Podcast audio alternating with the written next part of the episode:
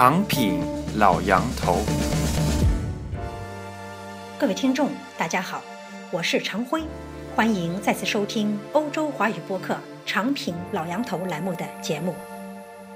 八月七日，老杨头以“反腐到底有没有路线图”为题，写了一篇关于当今中国政府反腐深入化甚至常态化的博文。文中从大老虎落马的节奏。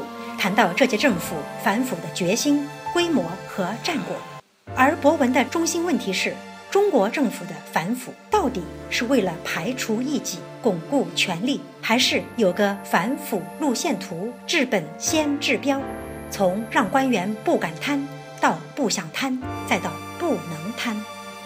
老杨头在文章中说，一直按照反腐路线图在期待的他，几乎成了众矢之的。体制外的人认为他投靠体制，体制内的某些贪腐分子又发现他冲击他们赖以贪腐的那个体制，要想方设法对付他。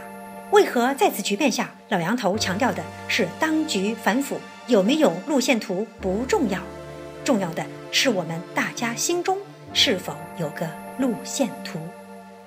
请听梁恒军博士的新博文：反腐到底有没有路线图？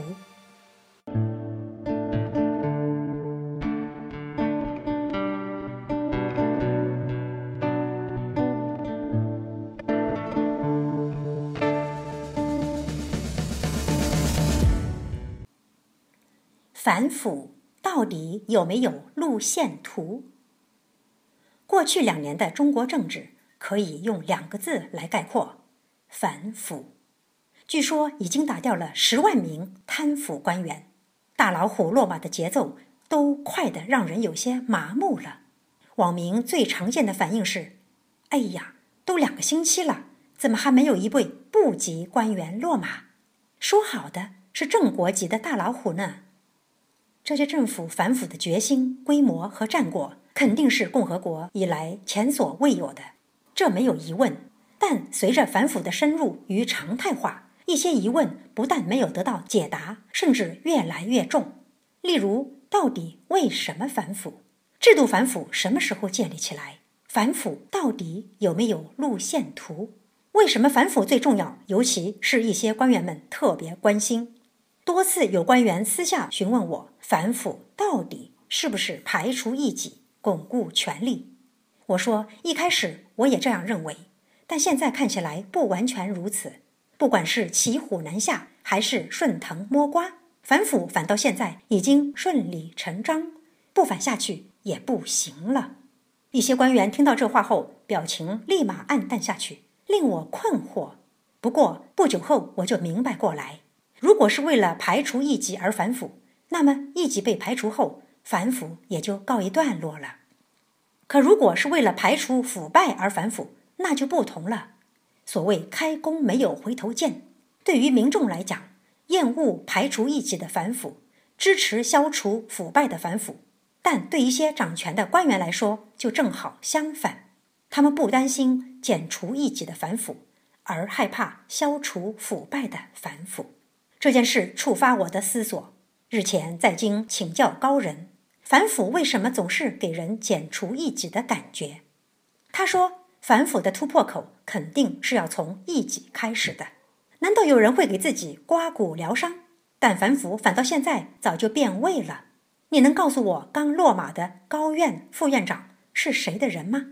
我又问，那为什么不澄清，还给人这样的感觉？甚至国内媒体都会在第一时间暗示落马贪官是站错了队。高人笑笑说：“这就是谋略吧。中国的反腐到什么程度，你不是不清楚。如果一上来就要彻底消灭腐败，它一定会被腐败消灭；如果一上来就要什么制度反腐，那么这个强大的制度一定会像绞肉机一样把它搅碎。反腐从剪除异己开始。”顺藤摸瓜，肯定有一个脉络可循，可反倒后来就在不知不觉中变了章法，这权谋也用得太深了吧？反腐也要温水煮青蛙，让所有贪官们都一开始意识到，这波反腐反的不是他们，而是那些站错了队的。所以十八大后所有的部级以上落马贪腐官员，几乎都在被带走的前一天，还站在讲台上高喊支持反腐，何等奇葩，何等快意，又是何等讽刺啊！想一想也是。如果掌握刀把子和枪杆子的顶尖人物都知道自己有今天这个下场，反腐真有那么顺利？他们就算再孬种，恐怕也会有所反弹吧。这种谋略可能是那位高人的一厢情愿，但如果设身处地把我们放在那个位置上，恐怕也没有其他多少路可走。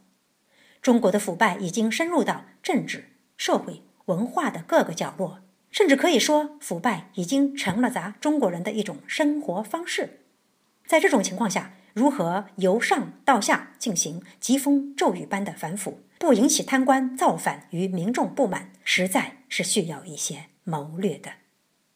当然，谋略太深也不是个事儿，深的让人看不出，深的最终让自己陷进去爬不出来，也是常有的事。反腐只要是在抓贪官。在清除腐败势力，你使用什么策略和谋略，大众基本上都不太介意。但如果没有清楚的路线图，不能在一定时间内达到有效遏制腐败的效果，甚至反来反去，最终却用新的腐败代替旧的腐败，那问题就大了。关于反腐路线图，王岐山等多次表示过，要治本先治标，从让官员不敢贪。到不想贪，再到不能贪，按说这路线图够清晰的，但在我接触的体制内外人士中，几乎没有人真正相信能够做到。而一直按照这个路线图在期待的我，也几乎成为众矢之的。体制外的认为我投靠体制，体制内的一些依然掌握了实权的贪腐分子，发现我才是真正冲击他们赖以贪腐的那个体制，从而想方设法。对付我，其实我并没有任何消息来源，也不是御用，只是对中国体制内外的深层了解，让我认定这次反腐是中共的最后一次机会，不成功则成仁。我不相信在这种情况下还有人蠢到在玩权术、敢玩虚的。当局反腐肯定是有路线图的，只不过当所有的人都怀疑这个路线图是否能实现时，那。这个路线图就可能真的没法实现了。在中国这样一个贪腐守旧势力如此强大的地方，反腐路线图恐怕也和改革路线图一样，很多时候不但起不到指导航向的作用，反而会成为各种邪恶势力抵制改革、阻碍反腐的标靶。从这个意义上说，少说多做，必要时深藏意图而坚定不移地往前走，才是最深的谋略。但这需要何等坚强之人啊！可见不能把希望寄托在上面，更不能寄托在某一个人身上。所以我最后还是要强调，当局反腐到底有没有路线图，并不重要，重要的是我们每个人心中是否有一个路线图。如果我们都有了一个坚定推动中国走向清廉、法治、自由、民主、平等、公正、富强的路线图。并在各自岗位与领域里朝着这个方向使劲儿，何愁目标不能实现？